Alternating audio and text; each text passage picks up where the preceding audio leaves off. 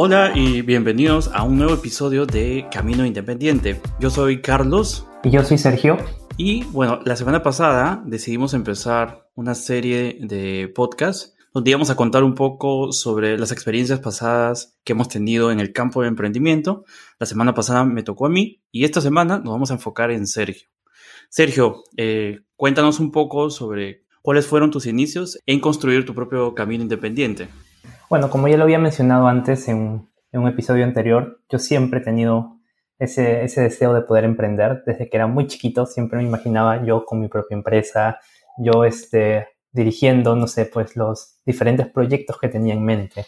No, incluso ya cuando estaba en secundaria, yo tenía básicamente todo planeado. No sé cómo, cómo quería trazar mi vida.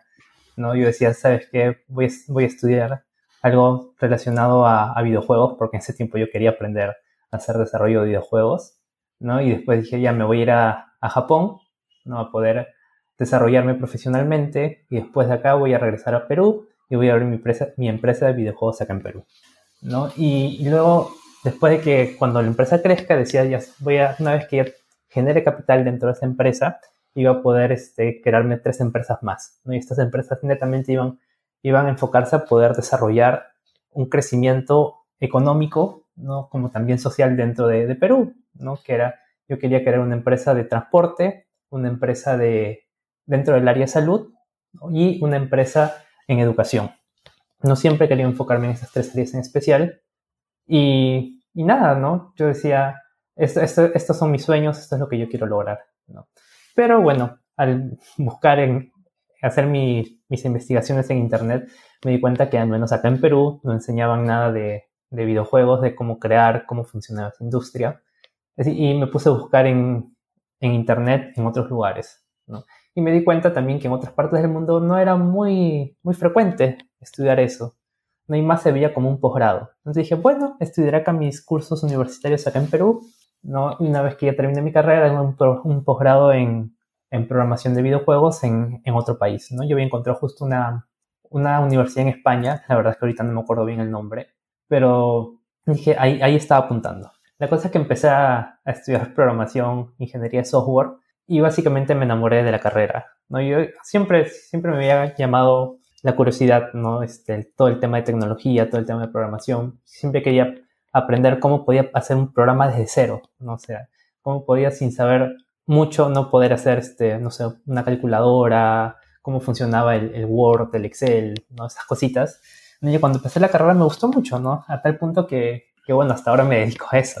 Decidiste un poco cambiar este, el orden de esos proyectos que originalmente tenías en, la escuela cuando ya empezaste a estudiar tu, tu, carrera. Exacto, ¿no?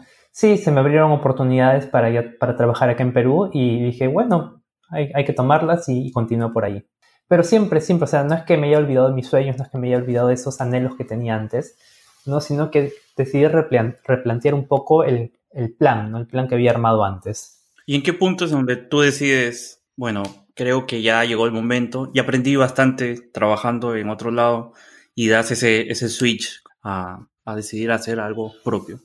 Es bien curioso, ¿no? Porque dentro de mis planes, mis planes eran que yo, mi primera empresa la iba a abrir alrededor de los 30 años. No dije, iba terminaré la universidad a eso de los veintitantos años, 23, 24 años, ¿no? Terminaré la universidad y de ahí este, empezaré a trabajar, ¿no? Hasta los 30 años aproximadamente y me pareció buena cantidad de experiencia y dije, y a partir de los 30 años empiezo con mi primera empresa, ¿no? Pero fue totalmente diferente a como yo lo tenía planeado, ¿no? Bueno, ya esa historia la conté un poco, pero lo voy a repetir para los que vienen acá por primera vez, ¿no? Que, bueno, yo en uno de mis trabajos me desempeñaba como, como líder dentro de, del área de, de tecnologías de información y un día mi jefe me llama y yo trabajaba con, un amigo más que también es de la universidad.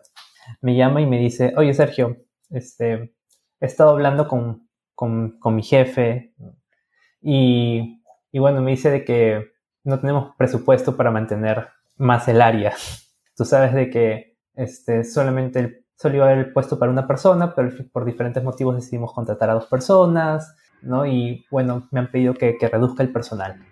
Pero como me gusta cómo ustedes trabajan, no quiero también de que estén viéndonos, oye, sabes que uno se va a quedar, el otro se va a ir y después causar problemas entre ustedes, he decidido despedirlos a ustedes dos. Y así, de un día a otro prácticamente nos despidió. Pero lo bueno de este, de este jefe es que nos, también nos, nos dio una alternativa. Y esa alternativa básicamente era que, que íbamos a poder abrir nuestra propia empresa y ellos serían nuestros primeros clientes. Entonces yo, que soy una persona muy metódica, que soy una persona que, le gusta seguir el plan que se ha armado, yo le decía, ah, no, no sabía qué hacer. O sea, lo veía como una gran oportunidad.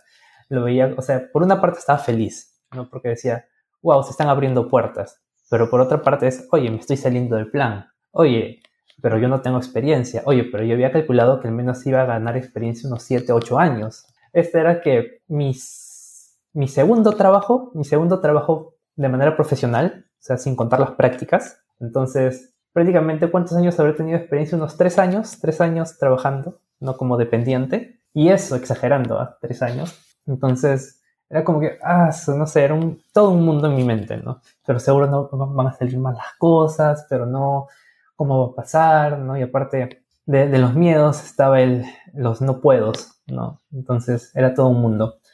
Claro, porque hay esa, esa idea de que uno tiene que tener un, montón de experiencia como para recién em, empezar a, emprender, ¿no? Y aparte que tu plan original era este, a partir de los 30, ¿no? Sí, existe toda esa idea, ¿no? De que no tienes que saber un montón de cosas para poder emprender. Es que, como, como vimos, ¿no? A veces uno, uno se imagina, oye, Bill Gates, ¿no? Oye, este, Jeff Bezos, oye, este, no sé, Steve Jobs, ¿no? Y tú te los imaginas como los grandes capos, ¿no? Que saben de todo, que escriben sus libros, ¿no? Que, que son, influen que influencian un montón de gente y tú te ves como que el chiquito que no sabe nada, ¿no? Que recién ha salido hace unos años de la universidad y no tiene nada de experiencia. Entonces, así me veía yo. Y ya, pues, entonces conversando con mi amigo, y me decía, oye, pero no, como que no hay nada que perder, no, no pasa nada. En el peor de los casos, este, si las cosas salen mal, volvemos a buscar trabajo, pues, ¿no? Y dije, bueno, sí, o sea, ya si es que las cosas no salen como uno planeaba, pucha, buscamos otro trabajo y como que no hubiese pasado nada, ¿no? Y dijimos, ya, está bien, hagámoslo.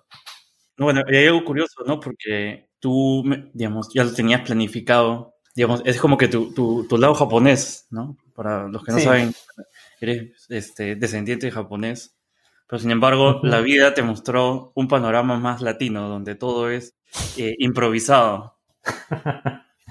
sí, tal cual.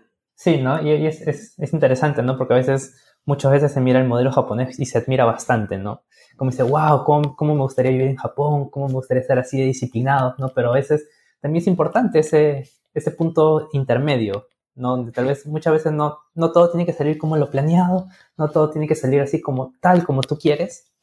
A veces es, es, bueno también improvisar, es bueno también, este, bueno, como hice en ese día, ¿no? Porque yo me sentía que me estaba lanzando al vacío, tal cual, así, así es como yo me sentí, yo me sentía así en medio, al frente de un, de un precipicio, ¿no? Y en el borde diciendo, ya, me lanzo, me lanzo, me lanzo, me lanzo, y ¡pam! Me lancé, ¿no? Como diciendo, ¿qué es lo que pasa? me has hecho acordar, disculpa, a una frase de, de Elon Musk que decía, emprender es como tirarte al, al, desde un risco masticando vidrio, así de doloroso y, y, y, loco es. Sí, sí, es, es en verdad una experiencia que en verdad no se puede describir con palabras, no tienes que vivirlo. Y ya, pues así empezamos, llegamos a un acuerdo con mi jefe, y mi jefe en verdad fue bien, bien amable con nosotros, nos, nos apoyó un montón, ¿no? Y lo que nosotros le dijimos es, él, él tenía varias empresas, ¿no? O sea, no solamente era, este, trabajaba en la empresa donde nosotros estábamos, sino que también era empresario de otras empresas propias, ¿no? Entonces nosotros llegamos a un acuerdo para que le íbamos a brindar servicios de, de mesa de ayuda, o sea, si es que ellos tenían problemas con su computadora, con sus impresoras, etcétera, etcétera. Y a cambio de eso, él nos iba a dar un espacio en, su, en sus oficinas, ¿no? Para que nosotros podamos laborar. Y así estuvimos, ¿no? Por, por unos, por, ¿cuántos? Más de un año trabajando sea, con, en esa no empresa. No pagaban alquiler, mejor dicho. No, no pagábamos alquiler, exacto.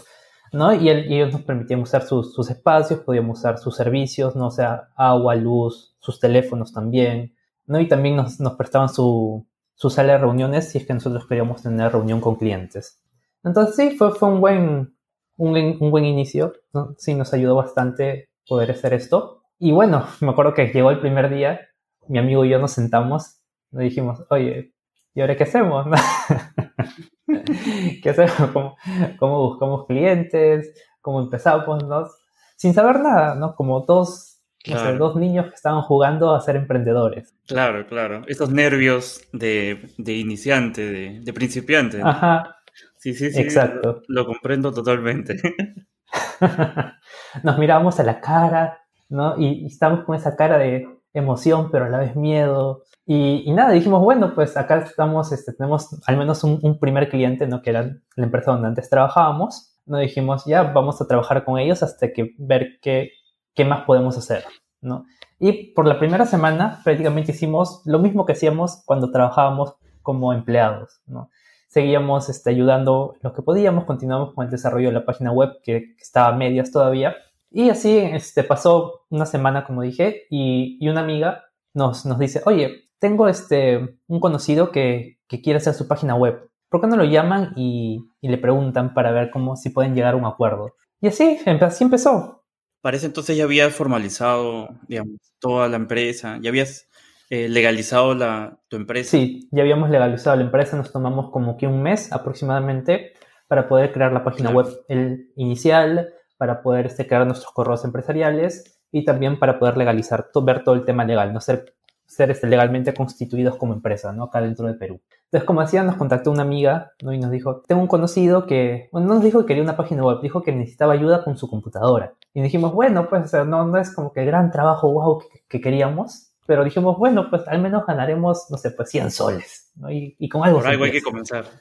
Sí, me acuerdo que el, lugar quedaba lejísimos, lejísimos, quedaba casi por los pantanos de Villa. Ah, Nosotros estábamos, la oficina, nuestra oficina estaba en Surco, fue como que un viaje como que de dos horas, creo. Y cuando llegamos, ¿no? Le preguntamos qué es lo que había pasado. Resulta de que, bueno, era una empresa chiquitita de unas cuatro personas, creo.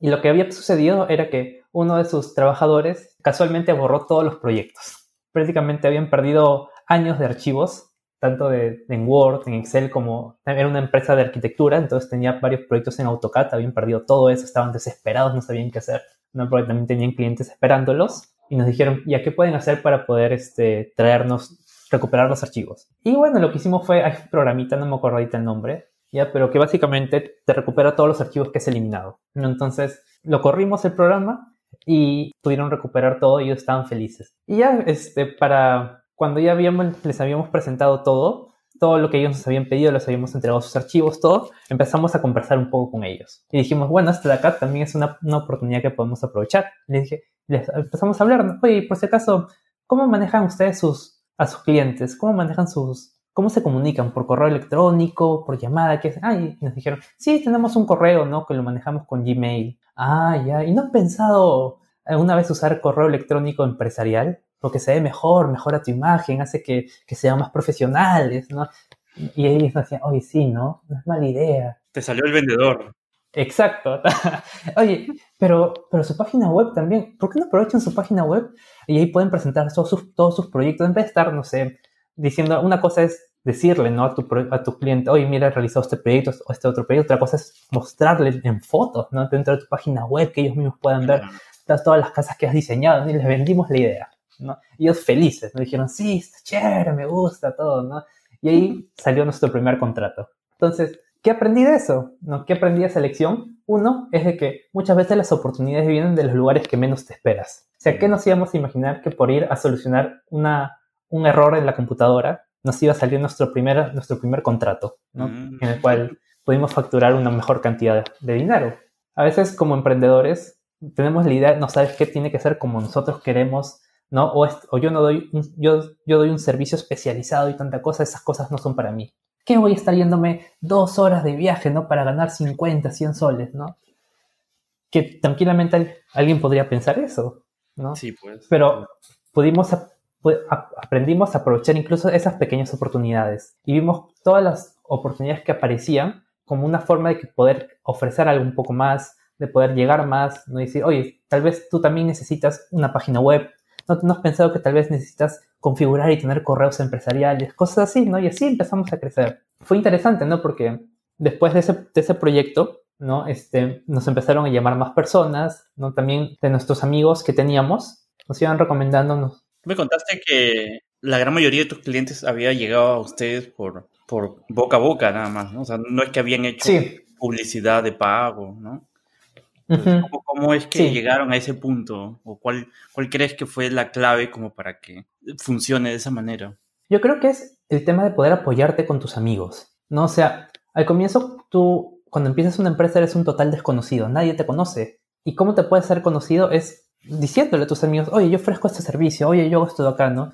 La gente, yo le decía a mis amigos siempre que me encontraba, oye, yo hago páginas web por si acaso, si es que alguien necesita, ¿no? Este, puede contactarme, ¿no? Lo, puse en mi, en mi Facebook, lo puse en mis redes sociales, mis diferentes redes sociales, ¿no? Cada vez que te hablaba con unos amigos, les decía, sí, ¿sabes qué? Yo tengo una empresa de software, ¿no? Y, y así, ¿no? Este, mis amigos, siempre que, que alguien, que conocían a alguien y, les decía, oye, no sé, quiero hacer una página web, no sé cómo hacer, ¿por qué? Y ellos les decían, oye, ¿por qué no, te, no llamas a Sergio? ¿Por qué no llamas a Kai, que era mi socio, el nombre de mi socio? Y así es como nos empezamos a ser conocidos. ¿no? Un saludo para Kai, por ahí, si, si me está escuchando.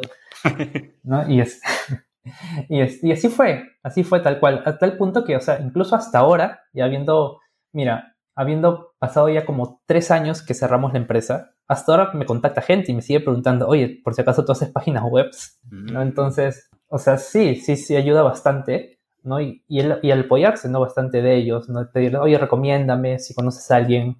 Y un poco perder la, vergüenza también, pues, ¿no? Porque a veces, bueno, a veces da como que, sobre todo una persona que no está muy acostumbrada a, al vender, eh, puede dar un poco de vergüenza el hoy estar promocionándose con sus amigos, pero en realidad es el primer círculo, el círculo más cercano y es como que el primer escalón, ¿no?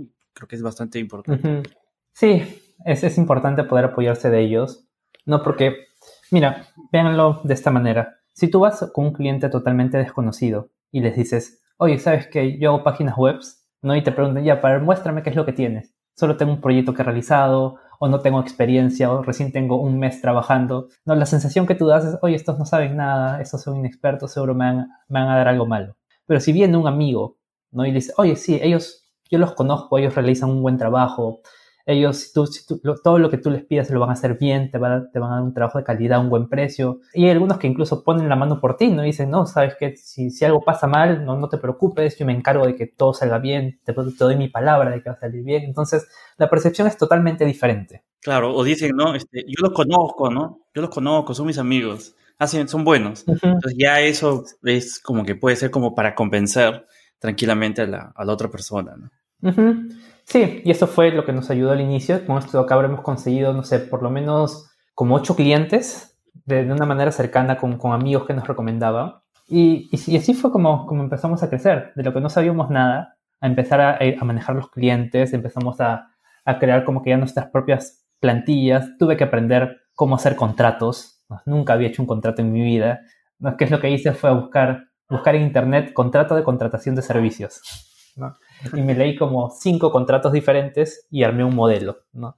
Y así empecé a enviar. ¿no? Después cada vez que, que yo hablaba con un cliente, obviamente los clientes siempre leen los contratos, ¿no? Y, algunos te decían, oye, pero no, no has visto este tema, oye, pero ¿qué pasa si es que, no sé, por ejemplo, te aprovechas de la información que te damos y, y se la entregas a la competencia, ¿no? Entonces, ah, ya, sí, hay que ponerlo todo acá también en el contrato, ¿no? Y así iba aprendiendo, ¿no? Qué cosas tenía que ir poniendo en el contrato y cada vez que entregaba un nuevo contrato era, era una versión mejor, ¿no? Entonces... Ah, mira, qué interesante.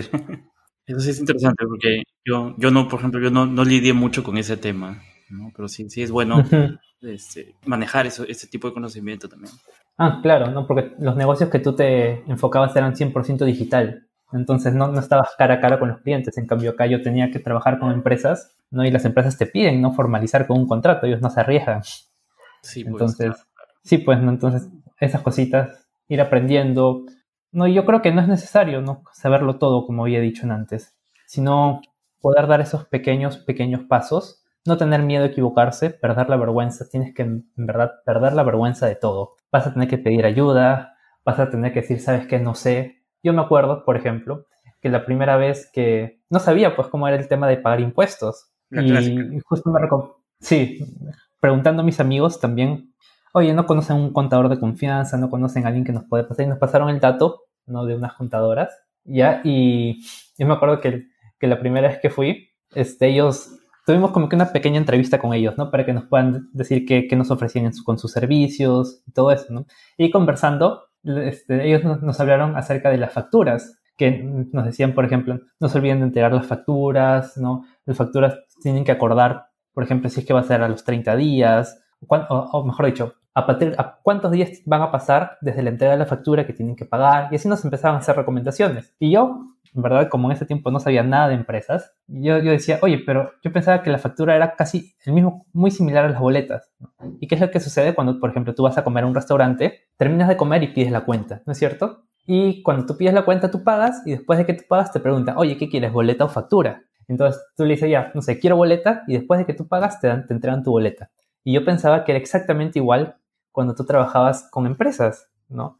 Y, yo, yo, yo, tenía una, mente, una interrogación gigante en mi mente y decía, ¿cómo es eso de que tienes que acordar cuántos días te tienen que pagar después de la factura? Y yo le decía, pero, pero ¿por qué? ¿No, no se supone que la factura se da después de que te pagan? Y me acuerdo, me acuerdo que, que que la contadora se empezó a matar de la risa. y, me dijo, ay, qué lindo que eres, me decía. Y estaba riendo, riendo ahí de mi, de mi inocencia. no, no, pues resulta, resulta de que la factura uno tiene que entregarla a las empresas y en esa factura tú pones, no sé, pago a los 30 días, pago a los 15 días, no pago a la semana, ¿no? Y después de que tú recién entregas la factura, la empresa lo entrega al área de de finanzas, al área de contabilidad, etcétera, etcétera, y ellos se encargan ya de, poder depositarte, pero ninguna empresa, ninguna empresa te va a pagar si es que tú no le entregas primero la factura.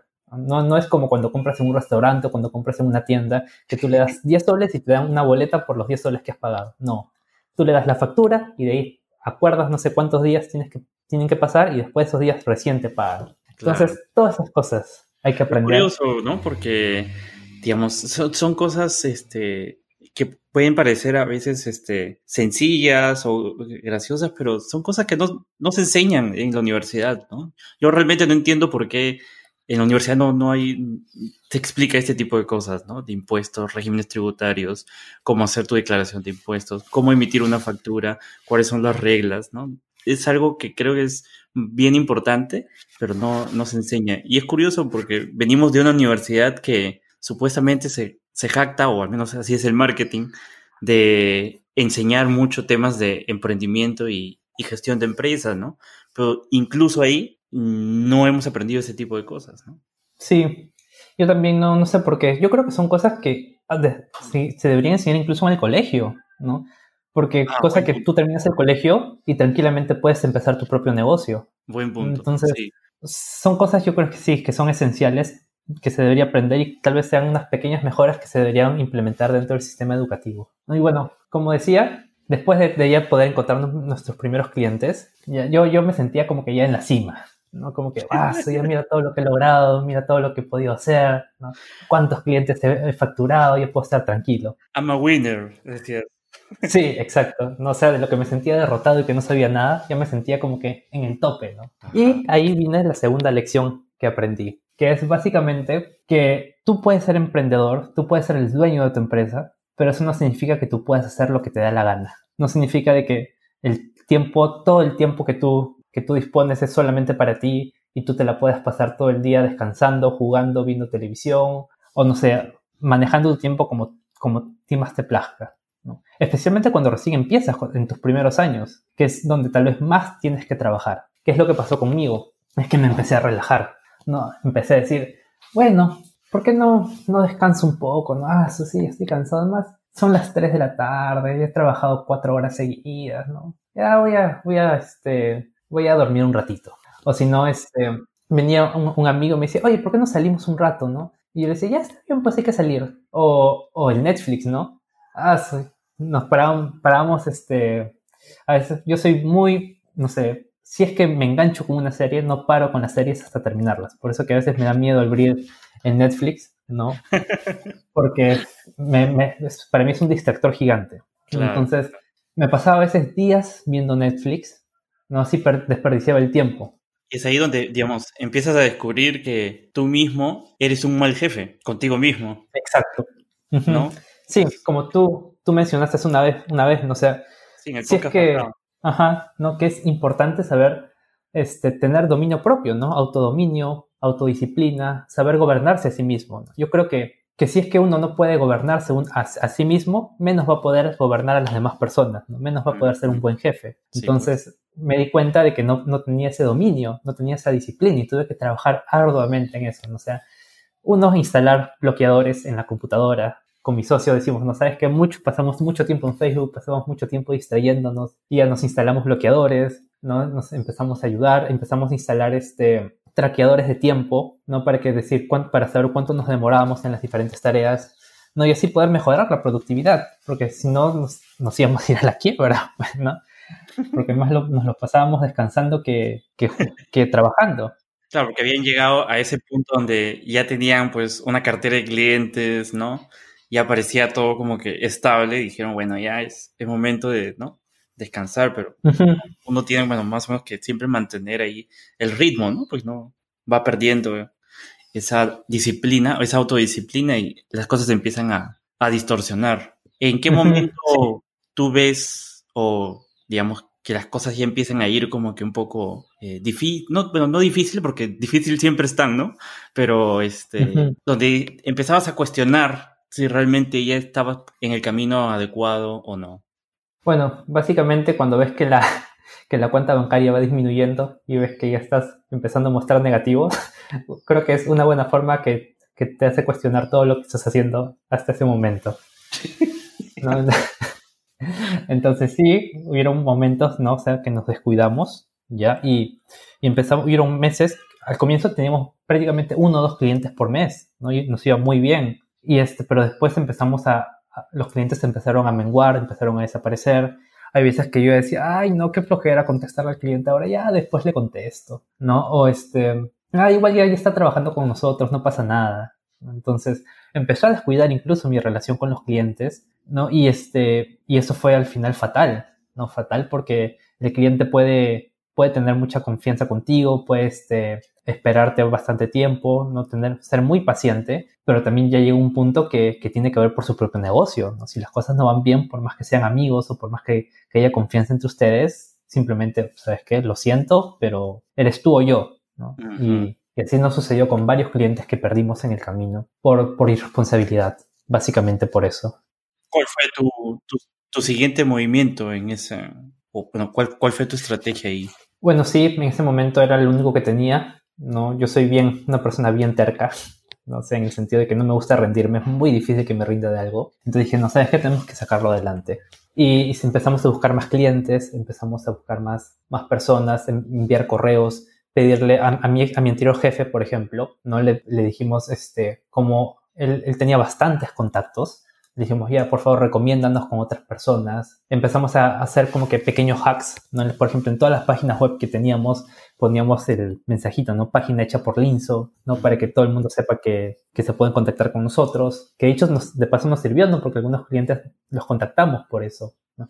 Volvimos al inicio, ¿no? Porque hubo un momento que nos cerramos y dijimos, ¿sabes qué? Solo vamos a hacer páginas web y no hacemos nada más. Pero después, este, dijimos, no, ¿sabes qué? Tenemos que aceptar hasta los trabajos más pequeños. Y así empezamos a crecer un poquito más. Ahora, ¿qué problema también surgieron en eso? Es que también por nuestra falta de experiencia, muchos clientes de alguna forma se aprovecharon de nosotros. Por ejemplo, un cliente que nos decía, sí, una vez que, tengamos terminado el, proyecto, ¿no? ahí les vamos a pagar. O nos decía, por ejemplo, oye, es que el proceso, es que ustedes saben que esta empresa es muy burocrática, nos demoramos mucho en, aceptar. Entonces, ¿por qué no, vas avanzando con la página web? Y, una vez ya cuando estén terminados, ya este, yo me voy a encargar de todos modos que sale y que les paguen. Me acuerdo que estábamos emocionadísimos porque este cliente nos iba a ofrecer como que tenemos casi como que un trato de 20 mil soles aproximadamente. Y era como que el proyecto más grande que, íbamos a facturar hasta ese momento. Pero no teníamos nada, nada escrito, ¿no? No teníamos como que contrato firmado, sino que era pura palabra. Uh, y ya prácticamente nos tomamos como tres meses, hasta un poco más, en terminar todo el proyecto y a cada rato nos teníamos reuniones semanales con ellos para mostrar avances y todo. Y, este, resulta de que nunca salió, nunca llegó a salir el proyecto, siempre habían peros, ¿no? Siempre había, no, es que el gerente ahorita está ocupado, no, es que ahorita la prioridad son otras cosas, ¿no? Pero, pero no se preocupen porque igual va a salir el proyecto, ¿no? Y nosotros súper ingenuos, ¿no? Nos dejábamos engañar por esas cosas. ¿Y llegaron a entregar el software o cómo fue eso? No, nos quedamos con el software pero ya estaba todo terminado. ¿no? O sea, ya estaba todo terminado el software, ¿no? O sea, nos tomamos varios meses en hacer, ¿no? Le dimos mucha prioridad a tal punto que descuidamos otros clientes. Y al final no nos pagaron ni un sol, ¿ya? Y, este, y perdimos tiempo, descuidamos trabajos, etcétera, perdimos oportunidades, ¿no? Ahí es donde aprendí, no hagas nada hasta que el cliente firme contrato y no empieces tampoco hasta que te pague al menos un porcentaje de, todo. O sea, si al cliente no le duele lo que, le está, lo que está haciendo, no va a mostrar interés. Claro, tiene que estar como enganchado primero. Sí, y ahí cambiaron las cosas, ¿no? Nos ayudó bastante porque vimos que cuando empezamos a implementar esta técnica, ¿no? Y que sabes que no empezamos nada sin contrato y no empezamos nada hasta que nos paguen un porcentaje inicial, este, ya los clientes se mostraban más interesados porque sabían, oye, ¿sabes qué? Si es que las cosas no salen, estoy perdiendo mi dinero. claro. Bueno, lamentablemente, ya este, bueno, la empresa ya, ya no existe. Bueno, sucedieron muchas cosas. Uno es de que... ¿Cuál sería, según tú, la, la, la, causa principal quizás de por qué decidieron cerrar la empresa?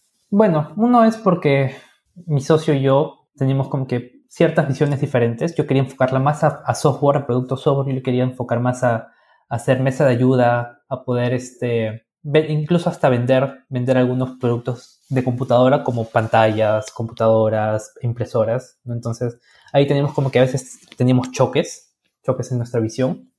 Y también porque creo que un problema muy grande que tuvimos fueron problemas de comunicación. Porque no, o sea, a pesar de que éramos socios, ya hablábamos muy poco. Mm. Era como que teníamos conversaciones una vez al mes y básicamente las conversaciones se enfocaban en, oye, ya toca sacar plata del banco. Entonces, básicamente, nos, reuníamos solamente cuando teníamos, necesitábamos sacar plata del banco, ¿no? Y eso hizo que también la relación se vaya enfriando. Ah, o sea, no significa que, hayamos, sido malos amigos, ¿no? O sea, porque nos, o sea, había confianza entre nosotros, no nos tratábamos bien, siempre había ese respeto, pero dejamos mucho la comunicación. Me acuerdo que había veces, pues ahora lo veo ridículo, pero en ese tiempo, no sé, no sé por qué lo hacía, no era que estábamos sentados uno al costado del otro y en vez de hablarnos cara a cara, hablábamos por chat. O sea, abríamos el, chat de Gmail y por ahí conversábamos. O sea, a, ese punto llegamos, ¿no? De, no, de, no, tener esos skills de comunicación, ¿no? Y eso al final hizo que, que, nos vaya mal, pues, ¿no? Y bueno, tuvimos que cerrar la empresa, ¿no? Pero, pero también, este, bueno, en ese tiempo ya conocimos otra empresa que sí, bueno, no conocimos, me contactó un amigo, un amigo que yo conocía ya desde hace años, desde la infancia, y me dijo, oye Sergio, yo sé que tú estás haciendo páginas web, yo sé que ustedes se encargan de hacer sistemas. Tengo una idea de, proyecto. ¿Y qué es lo que quería hacer él? Que lo que quería hacer era una red social, una red social para agentes inmobiliarios. Lo conversamos con Kai y Kai me dijo, oye, ¿por qué? No, como tú, tú lo conoces a él, tú tienes confianza con él. En vez de venderle el programa nada más y con eso ganar, no sé, 5 mil soles, ¿por qué no este, hacemos una sociedad ¿no? y abrimos una nueva empresa este, con, con esta idea que él tiene. Entonces le pedimos una reunión ¿no? a mi amigo y le dijimos, le hicimos una contrapropuesta, ¿no? Y le dijimos, oye, este, tú al parecer para tu proyecto necesitas alguien técnico que esté constantemente ayudándote, eso te lo podemos dar a, ti y tú, y, tú, y tú puedes encargarte solamente de dirigir la empresa y nosotros nos encargamos de, de ver toda la parte técnica. Y él lo pensó y dijo, ya está bien, me gusta la idea. Y quedamos 50-50. Él se iba a encargar de toda la parte administrativa, de ver el producto y nosotros nos íbamos a encargar de, de ver toda la parte tecnológica, de desarrollar la página web, de desarrollar la red social. Y así es como nace Building, ¿no? mi segunda empresa. Y como, como lo había mencionado, el concepto es totalmente diferente. ¿Por qué? Porque Building, a diferencia de Linso, que fue mi primera empresa, este, se enfocaba en resolver solamente un sola, una sola necesidad, un solo problema y resolverlo bien. Es decir, tenía un, concepto de startup.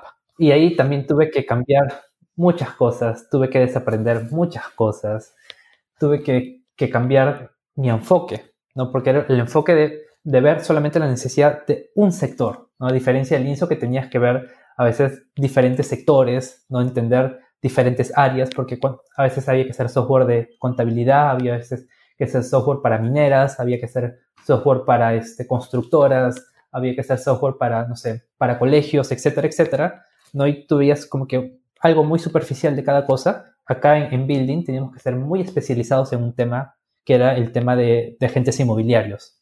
Mm, claro, claro. ¿Y es, dirías tú que es, es mejor quizás? Porque, bueno, por lo que suena, pareciera que es, es mejor enfocarse solamente en un, en un área.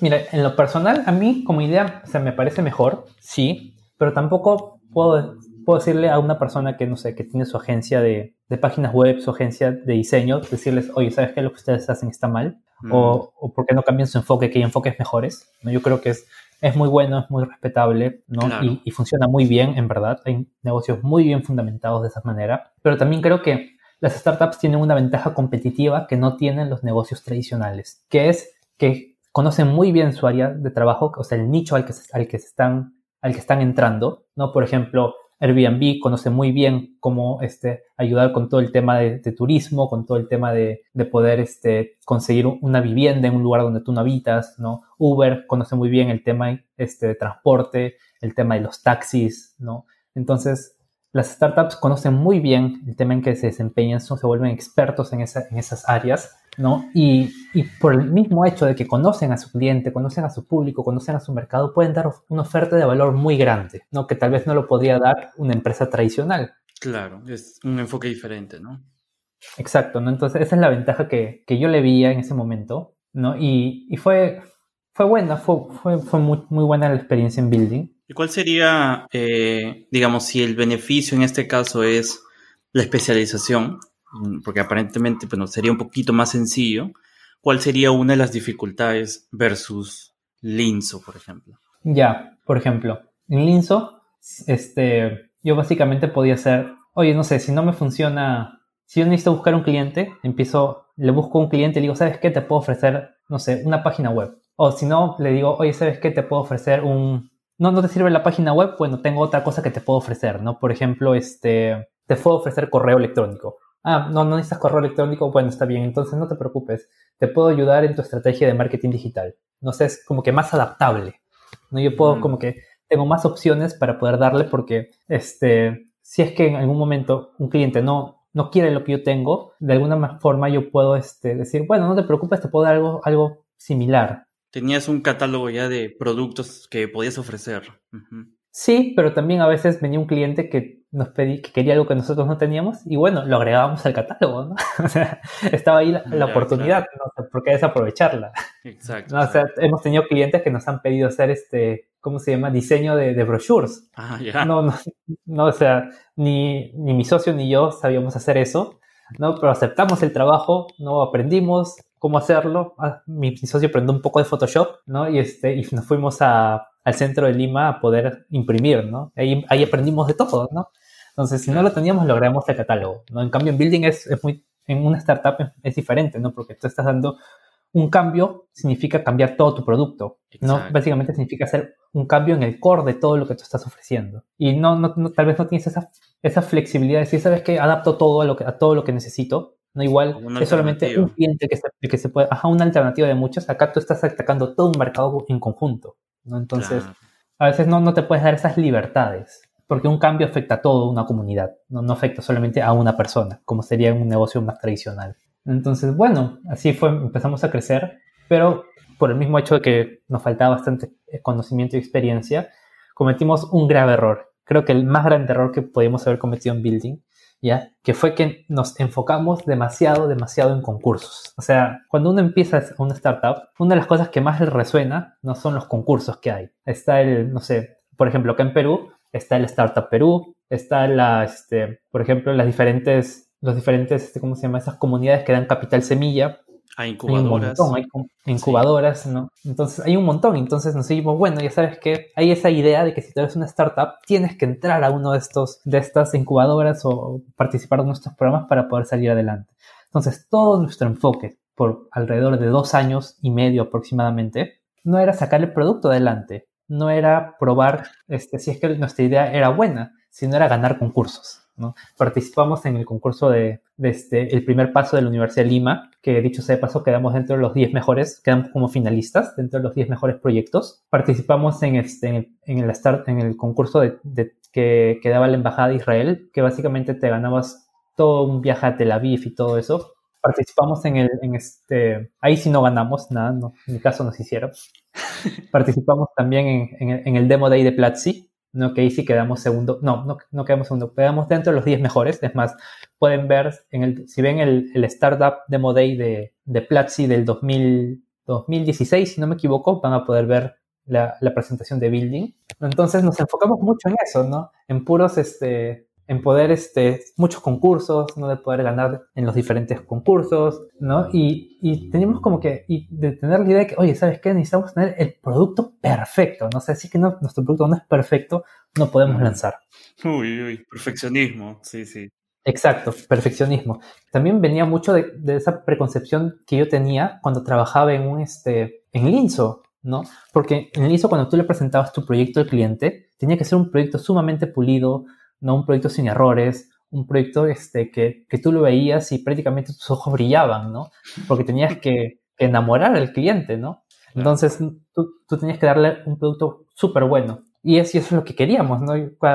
Queríamos hacer en, en, Building. Pero en una startup no es así. En una startup lo que tú necesitas es crecer rápido. En una startup lo que tú necesitas es innovar constantemente. Entonces, si tú te enfocas en tener el producto perfecto, te va a suceder lo que nos sucedió vas a lanzar al mercado, vas a tener todas las expectativas del mundo y solo vas a tener un cliente en el mejor de los casos. ¿no? Entonces, nosotros nos tomamos casi tres años en lanzar. Tres años. Entonces, wow. Aproximadamente. Entonces, yo lo trabajaba en paralelo con Linso, como dos años que lo trabajé en paralelo con Linso antes de que Linso cerrara. Y llegamos a los muchos, creo que los 10 clientes aproximadamente, ¿no? Cuando recién lanzamos. ¿Por qué dijimos, sabes qué, tenemos que lanzar? Porque cuando nos rechazaron del concurso, cuando perdimos el demo day de, de Platzi, le escribimos, escribimos a Platzi, ¿no? Este, y le preguntamos, le escribimos a Freddy, que es el, el dueño, el, uno de los co-founders, y nos dijo, les preguntamos, ¿por qué no? ¿Qué, ¿Qué feedback nos puede dar? ¿no? Y lo que nos dijo Freddy fue, muchos se están demorando en lanzar, lancen ya. ¿Cómo, ¿Cómo puede ser posible que haya pasado tanto tiempo y hasta ahora no hayan probado su idea? Y, y eso fue como que nos resonó a nosotros. Y, y nada, ¿no? Dijimos, ¿sabes qué? Lanzamos, nos lanzamos. Tuvimos como que medio año que a lo mucho habremos llegado a 15 clientes y ninguno de ellos nos, nos desembolsó ni un solo sol. Wow. ¿no? Entonces, la cosa fue, fue brava, ¿no? Y sí, ahí aprendí, ¿no? Por ejemplo, no, ¿sabes qué? No, hay, no te puedes demorar mucho en lanzar. Tienes que lanzar lo más rápido posible. Si puedes lanzar en una semana, lanza en una semana. No importa si tu producto tiene errores, no importa si tu producto se está cayendo, no importa si tu diseño es horrible, lanza al mercado y prueba, prueba. No es mejor, sabes que tu producto sea equivocado y te das cuenta que no sirve, no sé, con un mes de trabajo, a que hayas invertido dos años y medio de tu vida y te das cuenta que todo lo que has trabajado en ese tiempo no sirve. Wow, claro. Me ha hecho sentir este eh, nervioso lo que, lo que acabo de escuchar. Pero bueno, sí, es, es, es cierto. Quizá también se debe un poco de la preparación que tenemos como ingenieros, ¿no? Que un poco se, se nos enfoca hecho mucho sí. en, en, digamos, en crear un producto de calidad y ese tipo de cosas. Pero una startup tiene esa peculiaridad de que tiene una forma de ejecución diferente, ¿no? Donde uno puede, uh -huh. la, digamos, lo ideal es lanzar versiones rápidas, ¿no? Constantemente y mejorar de a poquitos. Sí, lo interesante de las startups es que siguen el método científico. Tú lanzas un, haces una hipótesis, lanzas, pruebas rápidamente y vas iterando, ¿no? Vas mejorando, mejorando, mejorando hasta poder encontrar el mercado perfecto para ti. Entonces, eso, eso nos, nos, nos cuestionó, ¿no? Nos prácticamente nos, nos chocó al ego, nos chocó a, a, nuestras creencias, todo, ¿no? Y dijimos, ¿sabes qué? Tenemos que replantear, ¿no? Y lo que hicimos fue, mi socio, ¿no? Este Edson, se llama Edson. Un saludo a Edson también, si es que me está escuchando por ahí. ¿No? Este, dijimos, no, ¿sabes qué? Tenemos que hacer algo, ¿no? Y me gusta mucho porque él, él es muy, muy mandado, se podría decir. No sé si muy mandado sea la palabra, en el sentido de que, como él no tiene el, el, la mentalidad de ingeniero, como tú dices, él es este administrador, ¿no? Él simplemente se mandaba, ¿no? Se mandaba y decía, ¿sabes qué? Vamos a enviar correos, ¿no? Me dijo, vamos a enviar correos masivos, los agentes inmobiliarios, porque él es agente inmobiliario, ¿no? Entonces nosotros tenemos la ventaja de que él era un usuario de la plataforma, entonces sabía qué es lo que necesitaban también los usuarios. Dijo, los agentes inmobiliarios nos movemos mucho por correo electrónico. Todas las comunicaciones que hacemos lo hacemos por correo electrónico y estamos acostumbrados a recibir como 5, 6, 7 correos al día, ¿no? De gente que ni conocemos. Dijo, ya vamos a empezar a enviar correos masivos a todo el mundo, diciendo, diciéndole, este, inmuebles que, que manejamos, ¿no? Para ver si hay algún agente que le interesa los inmuebles que tenemos. Y en mi mente decía, esta cosa no va a funcionar, esta cosa es spam, la gente nos va a odiar, ¿no? Este... Claro, que como ingenieros nosotros, pues, ¿no? Es algo como que tratamos de evitar, ¿no? ¿no? Porque nuestro enfoque es más solucionar problemas y el spam es como, oye, estamos metiendo un problema a la gente, ¿no? De, eh, rellenándole la bandeja de entrada, ¿no? Sí, entonces no, esta cosa nunca va a ser, tenemos que hacer algo orgánico, tenemos que hacer que la gente venga por su propia cuenta, no sé, mi mente está, vamos a crear blogs, vamos a, este, no sé, este, hacer hacer anuncios, ¿no? Y, así la gente por su cuenta va a venir, ¿no? Le dijo, no, sabes que enviamos correos, ¿no? Un día se, se, pasó como que una semana entera recolectando correos de gente, de agentes inmobiliarios en diferentes portales y empezó a enviar correos masivos y todos los días enviaba tres, tres correos, dos correos, ¿no? Y, y así, o sea, increíble, en contra de todas mis creencias, funcionó. empezamos a tener gente, empezamos a tener gente que pagaba, nos pagaba por enviar correos. O sea, yo qué decía, me están pagando por hacer spam. no lo puedo creer. Y y no sé si por ahí hay, hay, algún, tal vez un usuario de Build que algún día usó Building, o que le llegaron esos correos. Los correos tenían, o sea, el diseño no eran nada, nada bonitos, no, no, era como que tú los veías y decías, este, oye, sí, no, al menos es agradable a la vista. Eran correos que se notaba que no eran hechos por diseñadores. Combinaban unos colores medio raros. Pero bueno, creo que cuando tienes un producto que a la gente le interesa, lo que menos importa es el diseño, lo que importa es que les, que les sirva, ¿no? Que cumpla la necesidad que ellos tienen. La funcionalidad por adelante, ¿no? Sí, pues, ¿no? Entonces, este, así fue, fuimos creciendo con puro spam y tuvimos que empezar a replantear nuestra idea también, ¿no? Nos dimos cuenta que lo que, más que, más que una red social para comunicarse, lo que los usuarios querían era poder ampliar su cartera de, bienes inmuebles y su, y su capacidad de poder conseguir clientes. Entonces empezamos a, cambiamos la plataforma para que sea una plataforma que muestre, muestre inmuebles y pueda hacer este, un match entre la persona que tiene el inmueble con la persona que tiene al, cliente. Por ejemplo, si yo soy un agente inmobiliario que tengo un cliente que está buscando un departamento en San Isidro, pero ninguno de mis, de mis inmuebles le sirve, yo lo podía publicar en Building y otro agente inmobiliario que tenía el departamento podía contactarse conmigo. Entonces así nosotros hacíamos el match entre la necesidad, que es este, básicamente la demanda, con la oferta que ya había. ¿no? Y pudimos juntarlos y así es como que, así, así, así llamamos la atención. No fue muy diferente a la idea inicial que teníamos. Tuvimos que iterar, tuvimos que practicar, tuvimos que intentar mejorar, pero sí, así fue como crecimos. Después, al darnos cuenta también de que el interés de los clientes era tener mayor cantidad de inmuebles, empezamos a hacer contactos con, este, con inmobiliarias, empezamos a hacer contactos con constructoras para, que, para poder convertirnos en socios con ellos, ¿no? Nos asociamos con ellos y empezamos a vender, ya este, a ofrecer inmuebles dentro de nuestra propia cartera de building, es decir, inmuebles propios que eran como que exclusivos de building. Ah, interesante. Eso hacía que, los agentes inmobiliarios capten más su atención. Claro, porque ya había toda una cartera de, proyectos ahí, ¿no?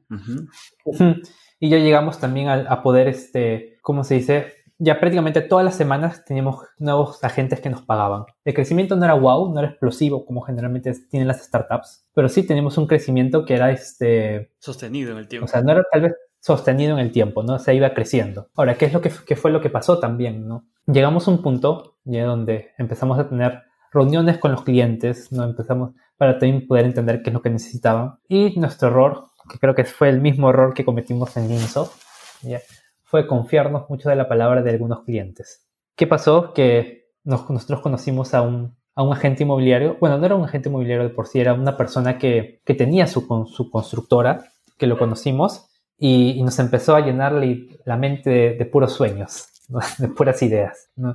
Y él nos decía, oye, pero este, ¿por qué no nos asociamos ¿no? y hacemos, este, nos juntamos, juntamos y podemos hacer un, como que una super empresa y podemos llegar a diferentes partes del Perú? Y nos empezó así como que a vender el sueño. Y nosotros estamos, ah, eso sí, qué chévere, qué alucinante, ¿no? Y empezamos a, como que nos, nos desenfocó de lo que, de lo que, del crecimiento que estábamos teniendo. Y un día, mientras estábamos conversando con él, nos dijo, este, nos hizo una, una propuesta, ¿no? Porque nosotros, era como que habíamos escuchado algunos rumores, ya de que esta persona, este, como que no era muy ética, no sé, como no, a veces te prometía algo y no cumplía, ¿no? O a veces también habíamos conocido a algunos de sus trabajadores y tenía problemas con ellos porque no les pagaba. Entonces teníamos cierta duda con él, pero a veces cuando te hablan tan bonito, ¿no? Y como que te endulzan todo, a veces como que por más que uno, por más que uno sabe de que, de que, no sé, que por ahí no va la cosa, como que tú le sigues, ¿no? Como tal vez la persona ha cambiado, tal vez con nosotros la historia es diferente, ¿no? y, no quieres creer. Ajá, quieres creer que tú eres como que el que lo va a hacer cambiar, ¿no? O, el que... O, que esta vez es diferente. Exacto.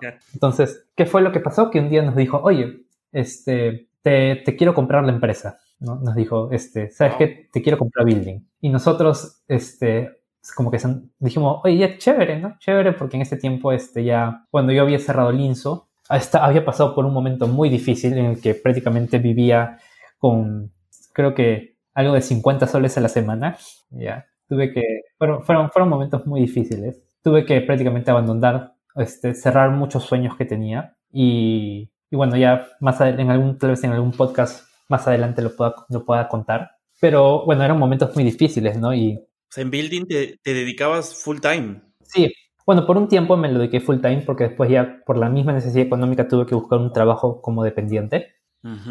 Pero sí, pues no, o sea, escuchar, sabes que te voy a comprar, para mí fue como que, bueno, pues tal vez este puede ser un, cierre, ¿no? Para, para, una etapa de mi vida, porque era como que te dije, en esos tiempos eran tiempos muy difíciles para mí. Y bueno, no me pareció mala la idea, ¿no? Y con mi socio también conversamos y dijimos, ya está bien, sí, ¿no? Le hicimos una propuesta, ya, o sea, una propuesta incluso hasta esto nos debería haber hecho dudar ya, porque nosotros le dijimos, ya, te lo vendemos a 100 mil soles. Porque era como que todo el esfuerzo de tres años juntos, pues, ¿no? Sacamos como que hicimos como que una pequeña cotización de cuánto, cuánto tiempo habíamos invertido, cuánto habíamos gastado en dinero, cuánto costaría producir el software, cuánto costaría el valor de los clientes, ¿no?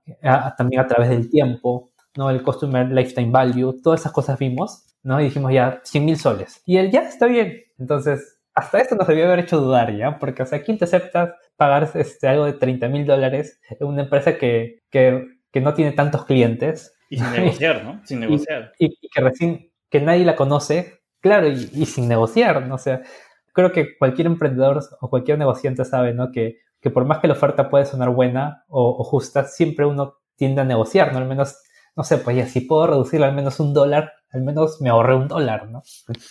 Claro. Entonces, él de frente nos dijo, ya está bien.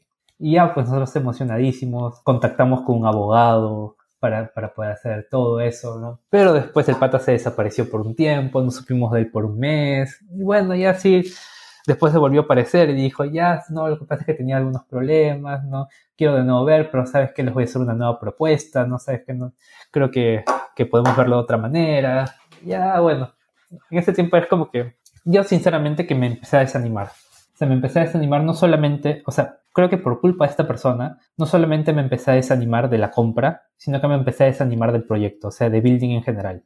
O sea, hizo como que mi percepción de building cambiara, ya no, ya no como que, ya no me parecía la gran super idea. ¿Por qué exactamente? ¿O qué es lo que cambia en ti?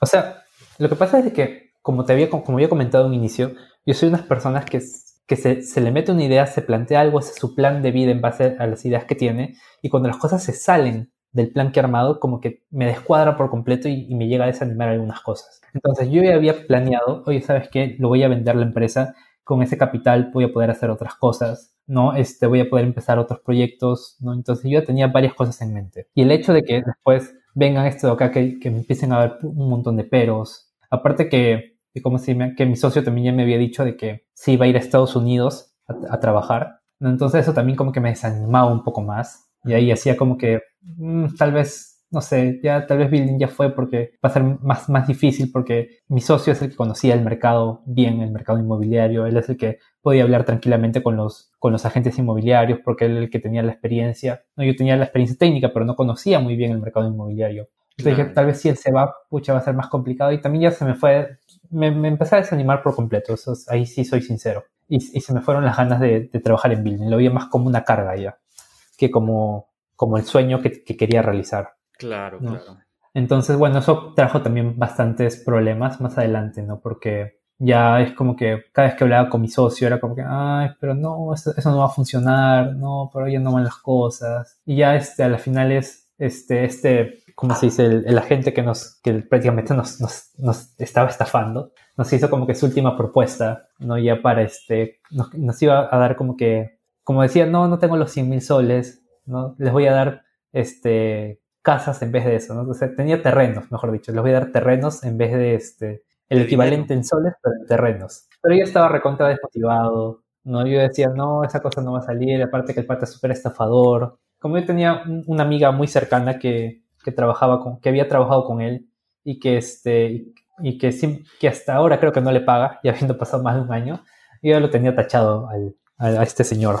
Entonces dije, no, ya fue, ya, ya fue. Ya al final, este, mi socio terminó viajando. Ah, llegó a viajar tu socio. Sí, ahorita está en Estados Unidos, ¿no? Así que en algunas veces conversamos, no tampoco es que ya hemos quedado como que mal, mal, mal. No, pero sí creo que, que, este, que bueno, pues este, sí tuvimos momentos amargos, ¿no? Porque yo sí estaba bien desanimado. Y él como que quería sacar adelante la empresa, pero yo decía, pero ¿para qué vamos a seguir sacando la empresa adelante? Si es que este, si es que alguien lo va, si es que al final lo va a comprar otra persona, si es que al final es a ir a otro país. Entonces, para mí no tenía mucho sentido, ¿no? Y, estaba así súper desanimado. Y aparte, como yo tenía un trabajo, tenía otro trabajo como dependiente, como empleado, full time, o sea, yo llegaba a mi casa también cansado, sin ganas de hacer otras cosas. Claro, eso también es algo que eh, juega un poco en contra, quizás a veces, ¿no? El trabajar part-time hace que el, rendimiento no sea el mismo, porque ya uno está medio cansado de tantas horas y luego continuar en la noche trabajando en, su proyecto personal, ¿no? Sí, pues. Entonces, tener que lidiar con todo eso, aparte con algunos temas personales que también este, me tenía, tenía que dedicarles tiempo, entonces era muy cansado, muy, muy cansado. Y hay una, una lección, creo yo, que rescato de esa experiencia, bueno, en, particular con ese cliente medio charlatán, es juntarse con gente del mismo, con los mismos principios quizás, ¿no? Eh, éticos o los mismos valores. Porque cuando te empiezas a juntar con personas, como me comentas tú, que pues, ya tiene un historial de, de, malos, de malos eventos antes, no funciona bien, ¿no? Es, hay, siempre genera esa eh, falta de confianza, de no poder confiar con plenitud en esa otra persona. Y a las finales juega en contra, en este caso, del, proyecto de ustedes, ¿no? Que tenían. Sí, pues eso fue lo que pasó. En verdad fui muy, muy inocente, creo, en ese, en ese tiempo. Y nada, lo bueno es que, que aprendí. Sé que no va a volver a pasar. Espero que no vuelva a pasar. Al menos ya soy más consciente de eso. ¿no? Y, y, bueno, eso fue lo que al final creo que llevó a la caída building, ¿no? Bueno, conmigo no creo que pase, ¿ah? Porque creo que estamos ahí en la misma sintonía a nivel ético y valores. Ya lo hemos conversado. Sí, son cosas que hemos ya dejado claras. Ajá. ¿No? Entonces, sí, yo creo que, que como se en tu caso nos va a ir bien. O sea, por ejemplo, de los, todos los socios que yo he tenido contigo, con quien mejor me llevo. Es más, por ejemplo, con mi con Kai, como dije, el primer socio en Linso, ya este, hablamos una vez al mes y eso. ¿no? este, con Edson, hablábamos un poco más, pero era como que solamente compartíamos temas laborales. ¿no? Todas nuestras reuniones, todo lo que hablábamos era solamente building, no hablábamos de nada más. ¿no? O sea, prácticamente, aparte de esta idea de negocio que teníamos, no teníamos otra cosa en común. ¿no? En cambio, contigo este, compartimos muchas cosas, ¿no? O sea, prácticamente contigo hablo casi todos los días. Sí, pues. ¿no? A veces, bueno, por, por el mismo hecho que trabajamos eh, como empleados juntos en la misma empresa y tenemos este proyecto también, pero también compartimos otras cosas, tenemos varias pasiones que son las mismas. Es decir, a veces vemos videos en YouTube que nos compartimos y los comentamos, nos leemos artículos y, oye, a los dos nos interesan, entonces... O, los cursos, ¿no? También que aprendemos, también comentamos. ¿no? Claro, sí, pues. Sí, pues, ¿no? o sea, nos ayudamos mutuamente en varias cosas, no sé, tenemos la libertad, por ejemplo, a veces yo te digo, ¿no? oye, pucha, no tengo ganas de hacer nada, no, hoy día me he levantado desanimado, ¿no? Y tú de alguna forma buscas levantarme el ánimo, ayudarme, ¿no? Igual muchas veces ha pasado también contigo, ¿no? Que me dices, ay, estoy triste, no sé qué hacer, ¿no? Y ahí trato de hablar contigo, ¿no? Para poder, para que te sientas mejor. Entonces, es muy diferente. No puedo ver la dinámica, es, es totalmente diferente. Entonces, no creo que suceda. Lo veo muy difícil. Tendría que suceder algo muy fuerte para que, para que pase eso. Es importante ahí el, el, el, hecho, ¿no? De, de, que buscar gente que esté alineada a nivel de principios, ideas, ¿no? Eh, estar en sintonía, ¿no? Porque si no, después eh, juega en contra en, el proyecto, ¿no? Sí, pues. Y bueno, eso, es, eso creo que es lo que, lo que podría contar, ¿no? Acerca de, mis experiencias pasadas con Linso y Building. Bueno, hay una experiencia más con, con la sanguchería, pero es mucho más chiquita la experiencia, así que puede ser tal vez por otro día o como, como una anécdota en uno de los episodios. Y este, y nada, nada, eso es lo que, lo que les quería contar a todos. La próxima semana para, que, para que dejarles con un poco de ganas, les vamos a hablar acerca de, nuestros proyectos actuales, ¿no? de las empresas que tenemos, un poco de cómo surgió la idea, todo lo que pasó.